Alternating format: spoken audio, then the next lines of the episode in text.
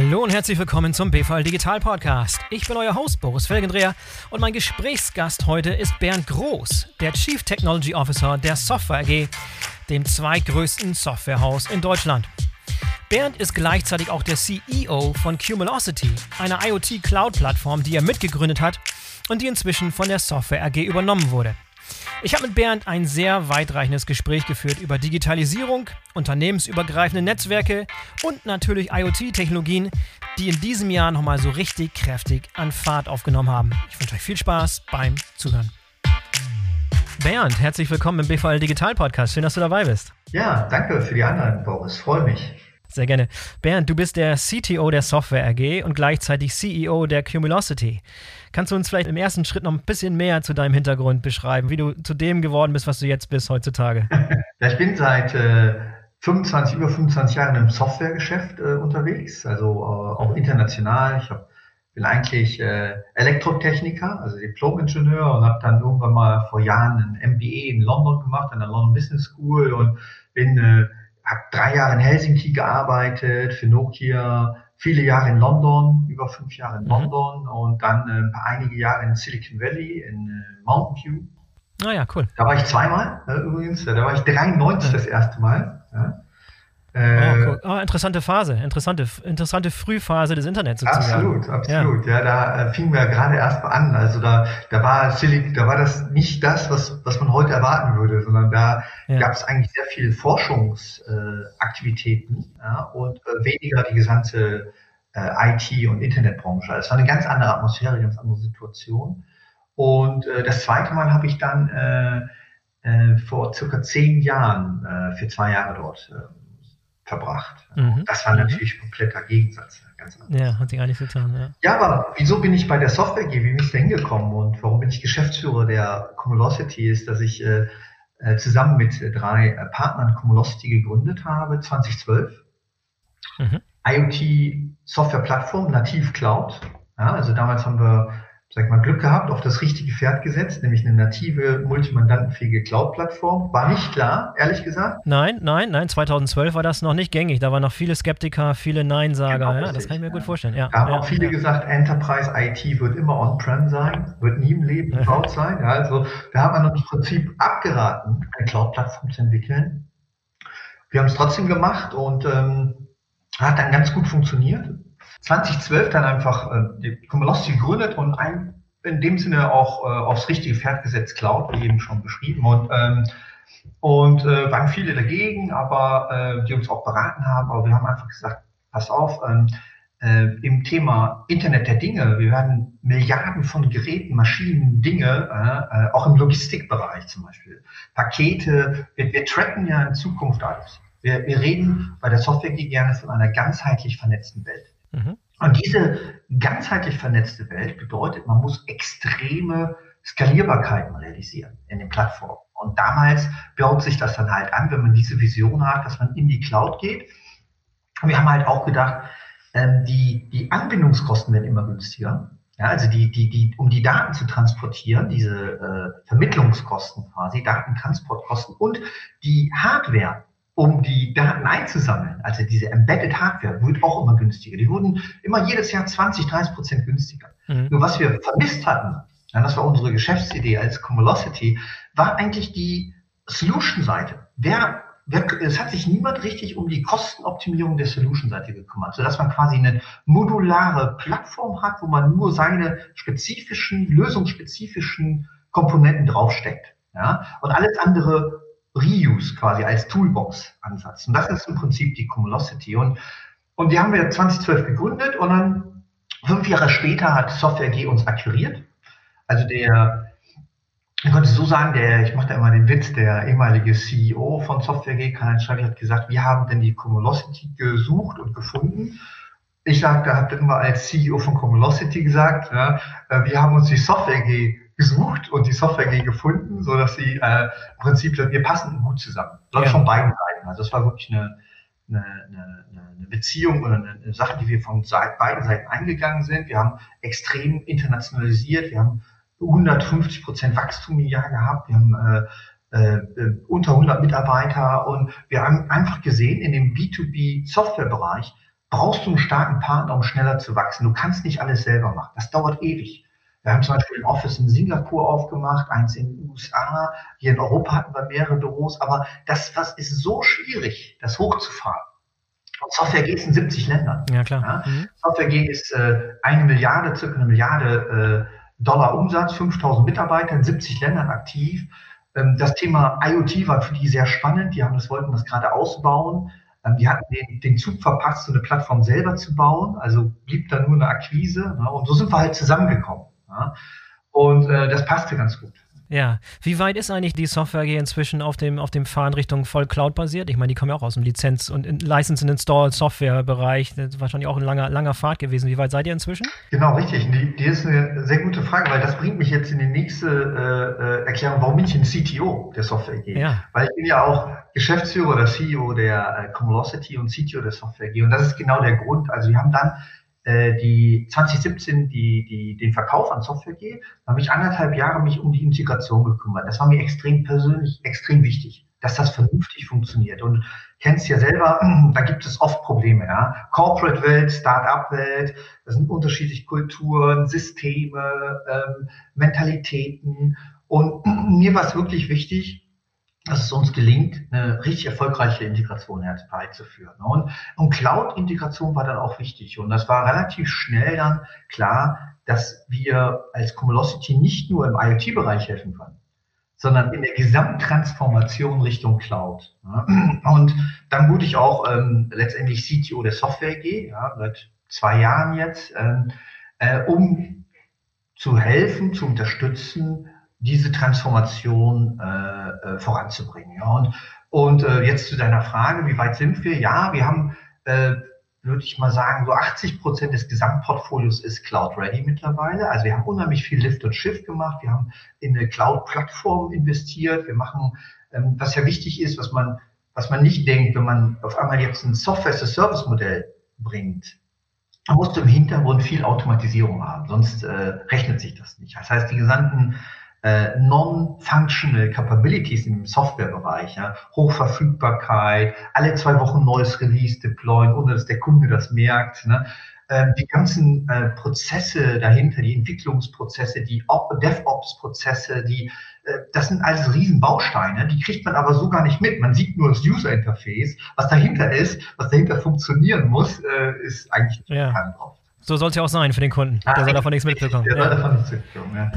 Und äh, also jetzt unterm Strich würde ich sagen, wir sind auf einem guten Weg. Wir haben also die 80 Prozent äh, des Portfolios äh, in dem Sinne modernisiert und äh, cloud ready und, ähm, und ja, und machen da kontinuierlich weiter. Äh, trefft ihr eigentlich heutzutage noch auf Unternehmen, die sagen, ja, ich, ich, ich verstehe diese ganze Cloud-Sache, aber ich möchte trotzdem noch mein altes, herkömmliches License-and-Install-System, ich will die Sachen auf meinem Rechner laufen haben. Gibt es das noch im deutschen Markt oder überhaupt im Markt, dass, dass Leute noch nicht den, den vollen Nutzen von Cloud verstanden haben und deshalb so ein bisschen auf die Bremse drücken? Oder ja, ist das also eine aus, aussterbende Spezies? Nee, ich glaube, das, das ist immer noch so. Das sehe ich auch so, ähm, auch jetzt im, im Logistikbereich siehst du immer wieder auch große oder mittelständische Logistikunternehmen, die sagen, ähm, ja, ich habe ja mein Datencenter hier, warum soll ich in die Cloud gehen? Ja? Warum soll ich da ähm, äh, Cloud-Lösungen deployen auf dem Hyperscaler, Azure oder AWS? Also ich betreibe mein Datencenter sowieso aus der Historie heraus und das betreibe ich weiter. Ne? Und mhm. das hat man schon viel, wobei ich sagen muss, wir sind da in einem Umbruch. Ne? Also die, ähm, das hieß ja auch an den Wachstumszahlen von den Cloud-Providern alleine. Ja? ja. Die kommen ja irgendwo her. Wenn jetzt zum Beispiel so ein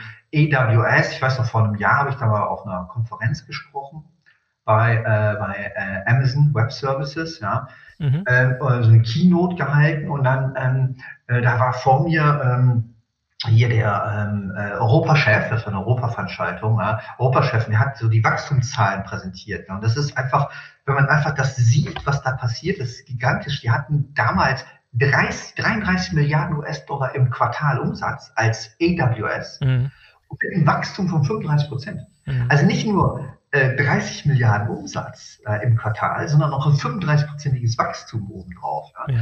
Das ist also enorm und daran kann man ja ablesen. Ja. Die meisten Unternehmen heutzutage, würde ich sagen, haben eine, eine Cloud-Strategie und migrieren schrittweise ihre äh, On-Premise-Datencenter-Lösungen oder auch die privaten, du hast ja auch Datencenter-Partner oft, ne? aber es sind keine Hyperscaler, die sind nicht in der Art und Weise automatisiert wie einen Azure oder AWS. Ja. Und mm, mm. ich würde fast sagen, heutzutage ja, 80, 90 Prozent mit den Kunden, mit denen ich spreche, die sind in einer Transformation und migrieren ihre IT-On-Premise-Lösungen in eine Hyperscaler. Umgebung. Ja, und du hast gerade die Situation vor der Krise beschrieben. Pass mal auf, bis du die Zahlen siehst von AWS, von Amazon Web Services jetzt in der Krise. Da ist, glaube ich, nochmal ein richtiger Turbo eingeschaltet worden.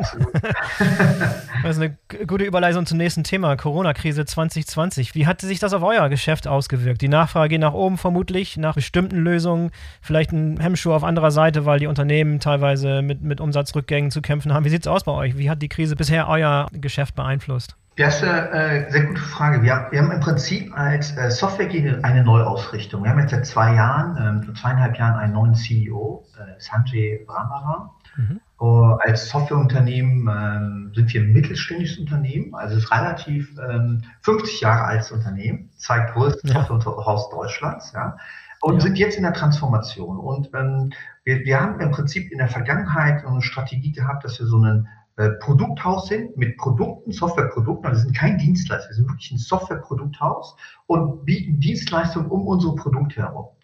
Ähm, da haben wir zum Beispiel ARIS, äh, Business Process Management Tool, Adabas Natural, da sind wir immer noch einer der, der, der weltweit führenden Mainframe-Datenbank-Lieferanten äh, und, und, und dann haben wir der IoT-Lösung, dann haben wir Web Methods Integration, ja. Ähm, da sind wir immer in den Produkten, waren wir immer so immer eins, zwei oder drei weltweit auf Produktebene. Was wir aber nicht hatten, war so mehr zusammenhängendes Portfolio, was sich gegenseitig verstärkt und untereinander ähm, quasi äh, eine Differenzierung darstellt. Und das, seitdem ich CTO bin, seit zwei Jahren, sind wir da mit Hochdruck dran, das zu entwickeln. Das heißt, wir, wir repositionieren eigentlich unser Gesamtportfolio. Und das geht in eine Richtung, deswegen erzähle ich das auch, die auch irgendwo indirekt dann gleich was mit Corona zu tun haben wird. Und das arbeiten wir, arbeiten wir zwei Jahren dran.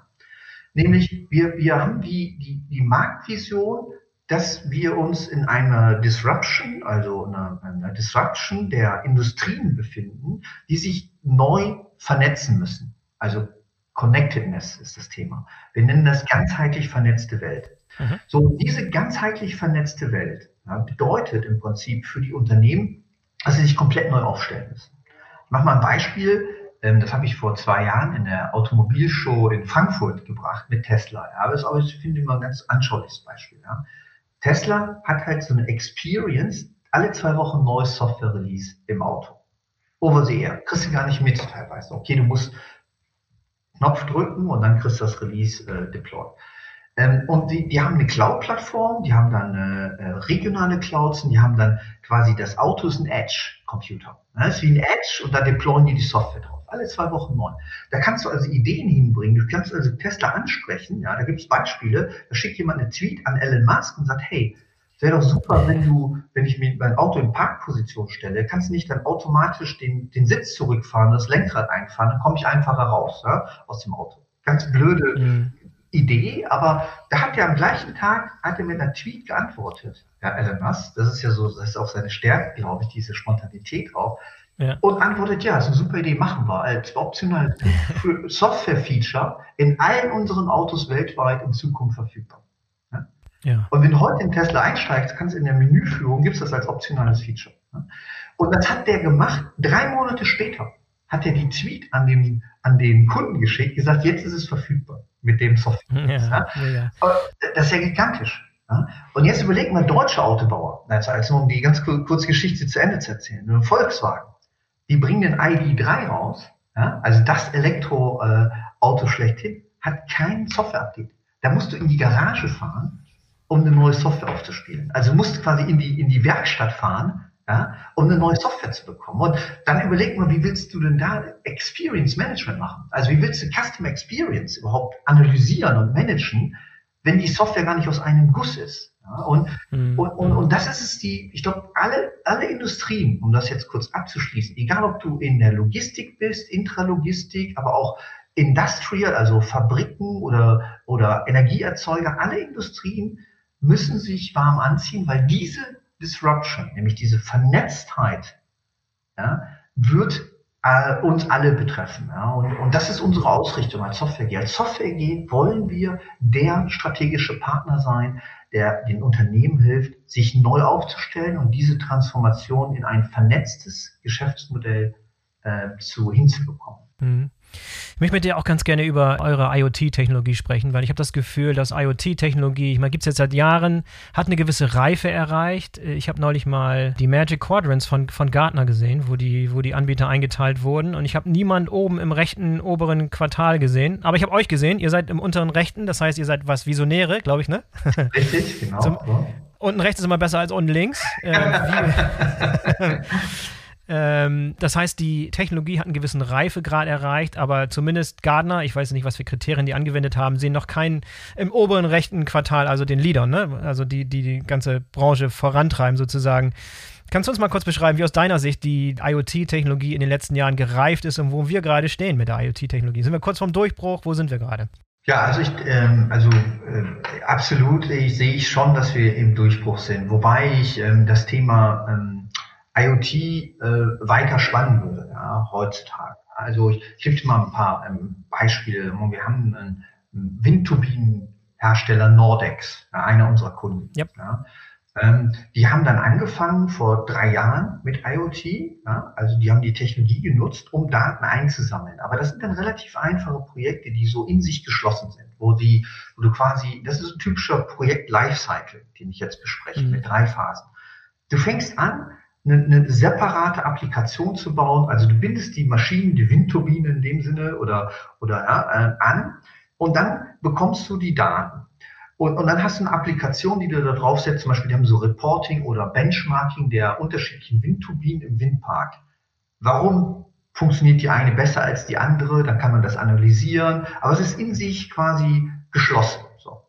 Dann, wenn du das einmal hast, dann fängst du an, und überlegst, wie kann ich denn eigentlich mit den neuen Informationen, die ich habe, meine Geschäftsprozesse verbessern? Also kommt es dann in die zweite Sache, also von einer äh, Applikation, die irgendwo sehr fokussiert ist, in eine unternehmensweite Situation, wo du sagst, hey, jetzt habe ich diese neuen Daten, wie kann ich zum Beispiel mein Software, mein Maintenance-Prozess, ja, äh, komplett neu ausrichten mit den automatisierten Informationen, so dass ich neu automatisieren kann und dass ich auch Remote Management und Control machen kann, dass ich Alarm managen kann, dass ich neue Software remote aufspielen kann. Also diese ganze Thematik ist die zweite Phase. Ne? So digitale Prozesse, Prozessautomatisierung. Ne? Ähm, also erst applikationszentrisch, ne, dann Prozessautomatisierung und dann die dritte Phase, die wir sehen in dem Markt, in den, in, in den Projekten, ist die Phase, wo ich richtig überlege, wie kann ich neue Innovationen in den Markt bringen? Kann ich sogar ein neues Geschäftsmodell reinbringen, ja. sage ich immer. Ja. Äh, Windturbine as, as a Service. Also ich verkaufe nicht mehr ja. die Windturbine. Äh, kann ich äh, Artificial Intelligence nutzen, um äh, Predictive Maintenance zu machen. Also nicht äh, äh, responsive, sondern also wirklich Predictive Maintenance. Mhm. Und die ganzen ja, Themen, die, die man so kennt. Ne? Das sind so die drei, wir sehen so, wir sehen diese, diese Value, äh, das nennen wir Value-Phasen, ja. Von vielleicht äh, am Anfang, der, der Value ist relativ begrenzt, weil ich das auf eine Anwendungsphase sehe. Die zweite Phase mit diesen digitalen Ende-zu-Ende-Prozessoptimierungen, die hat richtig Potenzial für einige Firmen, auch gerade in der Logistik. Ja, da können wir gleich mal zwei, drei Beispiele besprechen. Gerne. Mhm. Und in der dritten Phase, ja, wo ich dann die, die, diese neuen Innovationen treibe, ne, ähm, da hast du dann komplett neue Umsatz-Opportunities, also Revenue-Opportunities, die du gar nicht erst äh, betrachtet hast, als du losge losgelaufen bist. Ne? Und, mhm, und mhm. jetzt kommt, jetzt um deine Frage zu beantworten, wo finden, befinden wir uns? Wir sind in vielen Projekten weltweit, wir haben über 1000 Projekte weltweit mhm. im IoT-Umfeld. Mhm.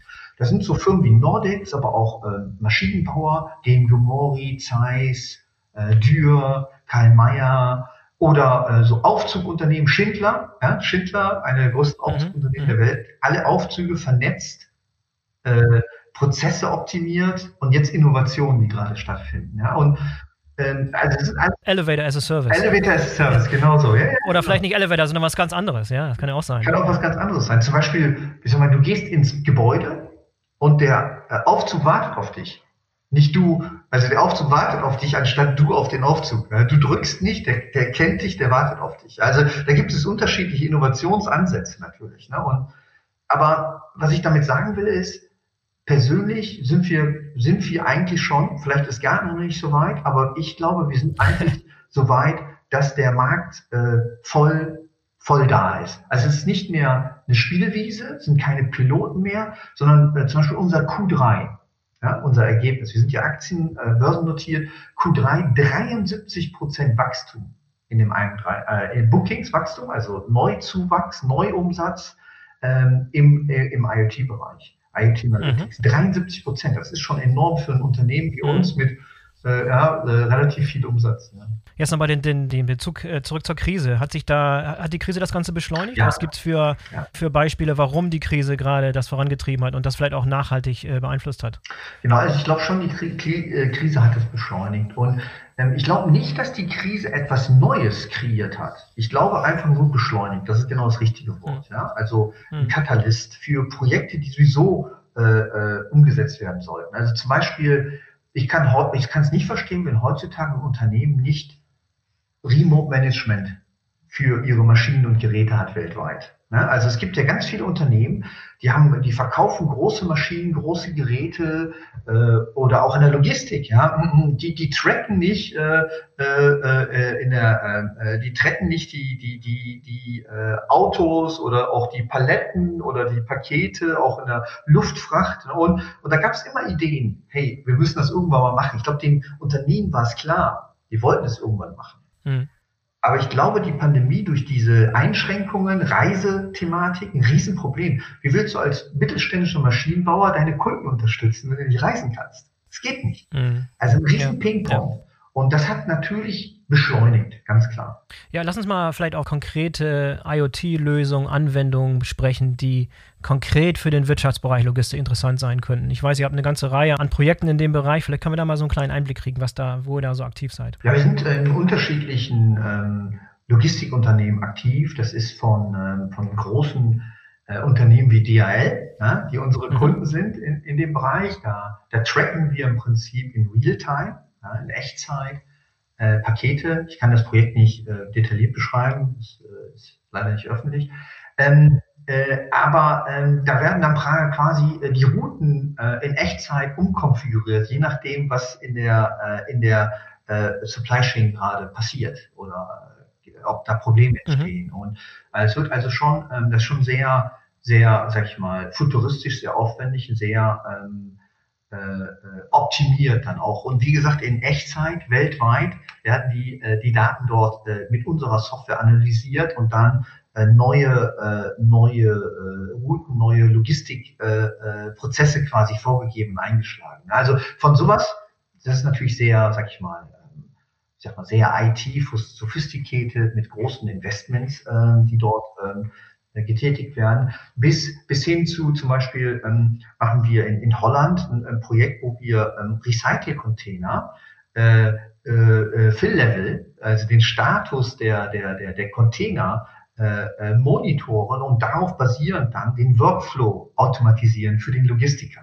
Ja? Mhm. Das heißt, man kann sich so vorstellen, da wird eigentlich quasi so eine so einen ähm, so einen, äh, so, einen, äh, äh, so einen Sensor reingeschraubt in den Container und man weiß dann, äh, äh, Papier- oder Flaschencontainer, wie voll sind die und darauf basierend wird dann die Logistik ausgesteuert. Und das hat zum Beispiel den Vorteil gehabt für diesen Logistikfall, dass die ähm, ihre Logistikkosten ja, um 25 Prozent optimieren konnten. Ja.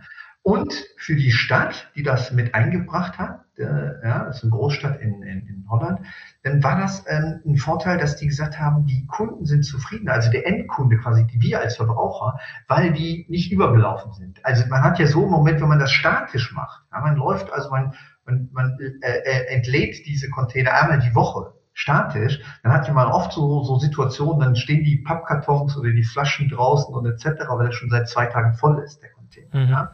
Und so hat man ein dynamisches Routing eingeführt und nach, anhand von Echtzeit-Fill-Leveln managt man die Routen, um die äh, Logistik zu koordinieren.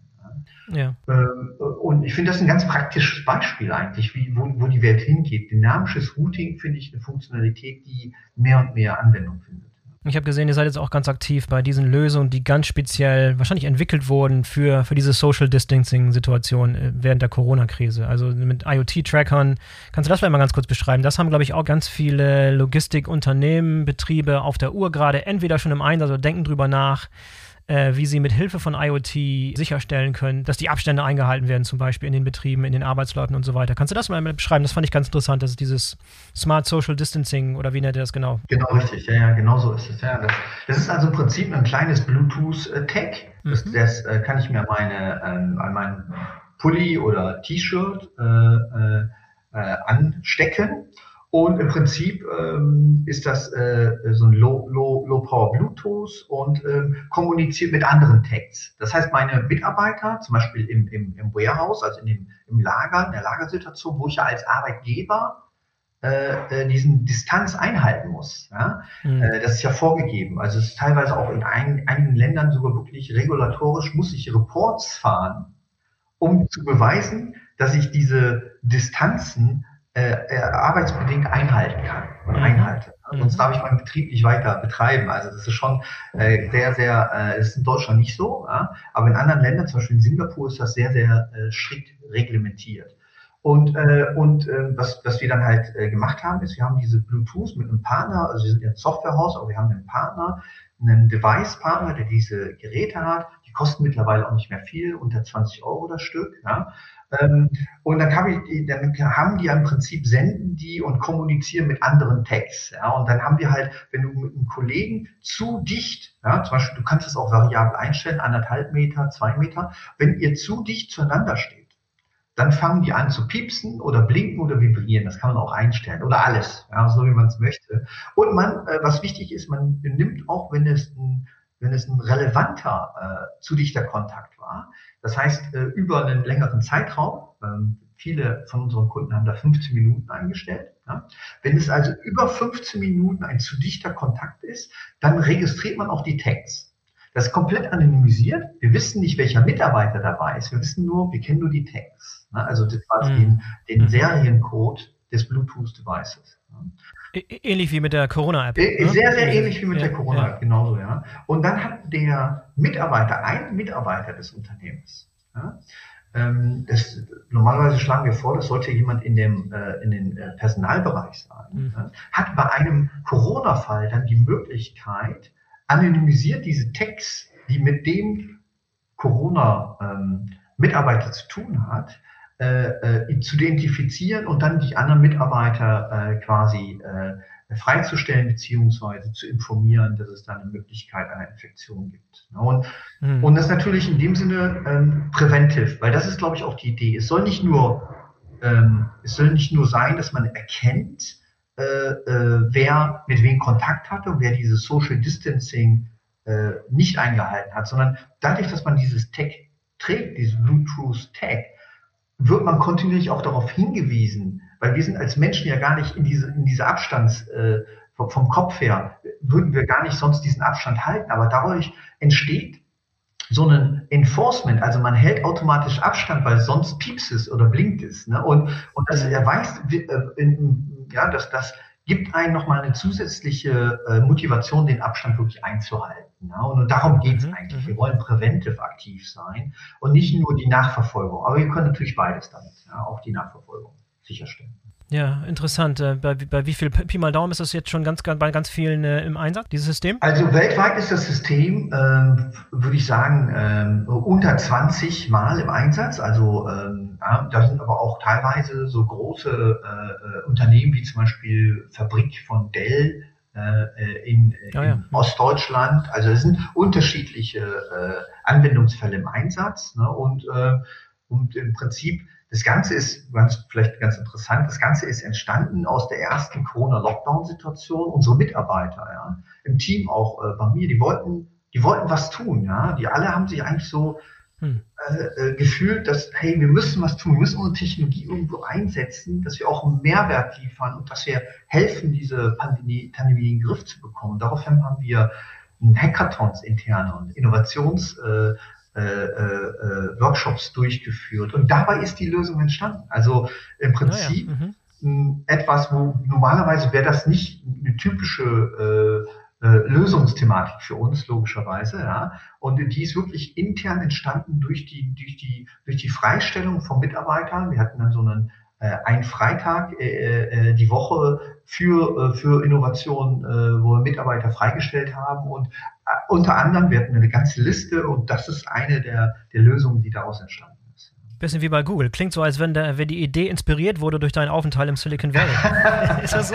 Ja, ich meine, wir kochen alle mit dem gleichen Wasser, aber letztendlich, wir machen das nicht jedes Mal. Also vor Corona hatten wir diesen Freitag nicht, ehrlich gesagt. Ne? Mhm. Aber wir haben in diesem Lockdown, haben wir das wirklich eingeführt, weil einfach auch so eine Bereitschaft da war. Und wir haben zum Beispiel auch ein anderes, wir haben mit der Bundesregierung, da gab es auch so einen von, der, von dem Bundeswirtschaftsminister so ein Hackathon organisiert. Da haben ganz viele Firmen mitgemacht, nicht nur wir. Da haben wir auch Lösungen entwickelt, wie zum Beispiel so ein Dashboard, äh, um die Bettenbelegung zu automatisieren. Ja, weil da war ja gerade ein Riesenthema, hey, wie, weil ich, wir sind ja im, im Gesundheitswesen überhaupt nicht digitalisiert ja, gewesen. Ja. Und da wusste, musste nur jedes Krankenhaus hat quasi per Telefon durchgegeben, wie viele Intensivbetten frei waren. Ne. Und, und, ja. Äh, mhm. äh, und da hatten wir zum Beispiel eine Lösung auch äh, vorgeschlagen, um das zu automatisieren mit unserer Integration-Plattform WebMessage. Ähm, das ist relativ einfach und schnell gemacht. Das ist kein Hexenwerk. Ja. Äh, äh, ähm, das ist dann letztendlich nicht angewendet worden, sondern da ist man, hat man eine, eine andere Lösung, die schon, im, äh, die schon vorab, wieder Katalysator-Thema, man hatte sowieso schon die Idee und hatte das schon überlegt mit einem anderen IT-Partner und hat dann im Prinzip das mit dem umgesetzt. Ja, nochmal zurück zu dieser IT-Tracker-Geschichte. Ist das was, was du von dir glaubst, dass es jetzt nur wirklich während der Krise äh, in, was ist, was man gebrauchen kann? Oder gibt es auch Anwendungsfelder, die in der Zukunft da irgendwie, kann sich das in, in, eine andere Richtung entwickeln vielleicht? Denn irgendwann ist die Krise vorbei, dann will keiner mehr diese Tracker, dann will keiner mehr überwacht werden im Warehouse oder wird sich das zukünftig auch noch etablieren? Wie, wie schätzt du das ein? Also ich glaube, die ähm also ja und nein. Also ich glaube, dass, äh, dass diese ähm, starken Limitierungen, die wir jetzt im Social Distancing haben, ja, da haben natürlich was mit der Pandemie zu tun. Und wenn wir jetzt, äh, sagen wir, Ende nächsten Jahres ähm, das im, im Griff haben, dann werden wir diese, diese ähm, Tracker so nicht mehr, äh, glaube ich, im, im hohen Umfang sehen. Ja. Das muss ja auch wieder auf normalen Maß zurückkommen. Ich glaube, wir sind als, als Menschen auch äh, wir wollen uns ja nicht über, überwachen lassen, ob wir Social Distancing einhalten oder nicht. Das hat, glaube ich, jetzt diesen, diese Situation aus dieser ähm, Pandemie und dieser auch eine gewisse Angst, äh, wie gehen wir damit um und wie können wir über Technologie helfen. Ja, aber ich glaube nicht, dass diese, diese Lösungen ähm, äh, wirklich äh, langfristig äh, einen sinnvollen Einsatz haben. Das muss ich äh, sagen, das, das ist nicht mein, mein Gedanke. Ähnlich wie, wie Masken. Ich glaube, Masken werden temporär immer wieder genutzt, zum Beispiel in, in Grippefällen. Ich glaube, wenn eine Grippewelle ist, werden wir auch hier in Deutschland Menschen sehen, die weiter äh, Atem, äh, Masken nutzen werden. Ja? Mhm. Was ich auch absolut für sinnvoll erachte, wo das in Asien schon immer oder schon seit Jahren stattgefunden hat. Das wird sicherlich sein, aber ich glaube nicht, dass wir das kontinuierlich sehen werden. Ja, und so werde ich das ähnlich auch sehen, zum Beispiel, wenn wir vorhin in der, in der Logistik oder in einem Lagerhaus, wenn wir eine starke äh, Grippewelle haben, weil das trifft ja auch unsere, äh, unsere Effektivität und Produktivität, dann kann ich mir mhm. gut vorstellen, dass wir in Zukunft auch Masken tragen oder auch teilweise Social Distancing nutzen werden. Ja, das kann ich mir schon vorstellen. Mhm. Aber, aber nicht im, im, im großen äh, äh, äh Einsatz und, äh, und auch äh, während der Sommerzeit etc. Mhm. Vielleicht mal nach, nach, nach vorne geschaut, in den nächsten paar Jahren, was wird sich aus deiner Sicht so im, im Feld IoT in, in, den kommenden Jahren da so, da so tun? Was werden die no großen neuen Innovationen sein, die so kurz davor stehen, an den Markt zu kommen? Was passiert da so in den nächsten Jahren? Worauf sollte man achten? Also ich glaube, ähm, äh, ich, ich gruppiere das so in drei Bereiche. Ich sag mal von, von, der, von der Anwendungsseite. Also wir haben ja ähm, im, im IT-Umfeld ähm, durch die SaaS-Revolution, also Software-as-a-Service-Revolution, wenn wir ganz, ganz viele spezifische Software-as-a-Service-Tools sehen, auch in der Logistik oder gerade auch in der Logistik, die, die ein Problem, ein spezifisches Problem lösen und das dann aber weltweit quasi für viele Kunden. Also ich, ich habe sozusagen ähm, viele Cloud-Lösungen, die werden Pen und Paper oder Excel oder andere, äh, sag ich mal, ältere Systeme ersetzen, wo ich ein super äh, User Interface habe, wo ich äh, äh, verschiedene Device-Arten mit einbringe, also Smartphone oder ähm, andere Devices. Und diese, diese, wir, wir reden da von einem Tsunami von Innovationen, die stattfinden werden. Und die werden auch alle vernetzt sein. Also da wird auch die, die Daten, in Zukunft die Daten, über die ich verfügen werde, werden nicht mehr so silomäßig in, in dem einen äh, Waren, äh, Warenlogistiksystem sein oder in dem anderen oder da habe ich meine Customer, äh, Customer äh, Daten, da habe ich meine ERP-Daten, sondern diese, diese Vernetzung, wovon ich eben mal gesprochen habe, diese ganzheitliche Vernetzung unserer Welt auf der Datenseite, die findet in der, in der physikalischen Welt statt, ja, aber auch auf der IT und das wächst zusammen. Und, und, und das ist ein, ein, ein riesen äh, Produktivitätsschub, den uns das bringen wird. Ja, und äh, nicht nur, also nicht nur auf der Experience-Seite, wie eben das Beispiel Tesla, sondern das habe ich auch auf der äh, Produktivitätsseite intern. Ja. Die Prozesse werden sich komplett nochmal äh, äh, optimieren. Ähm, die, die, die, die, die, die, die, das Zusammenspiel zwischen Kundenverbrauch, automatisiert gemessen quasi, und Herstellung und die Logistik zwischendrin wird komplett voll automatisierbar sein und, äh, und optimierbar sein, so dass ich meine, meine Assets, meine Warenbestände runterfahre. Also da passieren sicherlich Dinge, jetzt nicht so super revolutionär in dem Sinne, dass es äh, total futuristisch ist, aber wir sind in der Situation, dass es sich vom, vom, vom Businessmodell her lohnt einzuführen, weil das äh, Gesamtinvestment einfach sich extrem reduziert hat.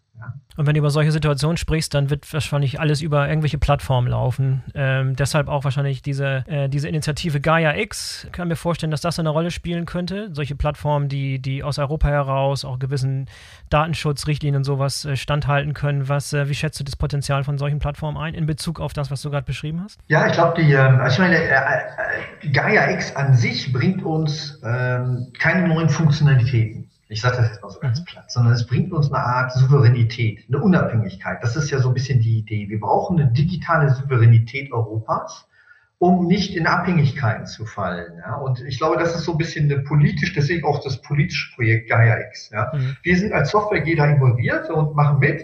Mhm. Ich halte das für an sich eine, eine, gute, ambitionierte Idee. Auf der anderen Seite muss man natürlich realistisch sein. Ja?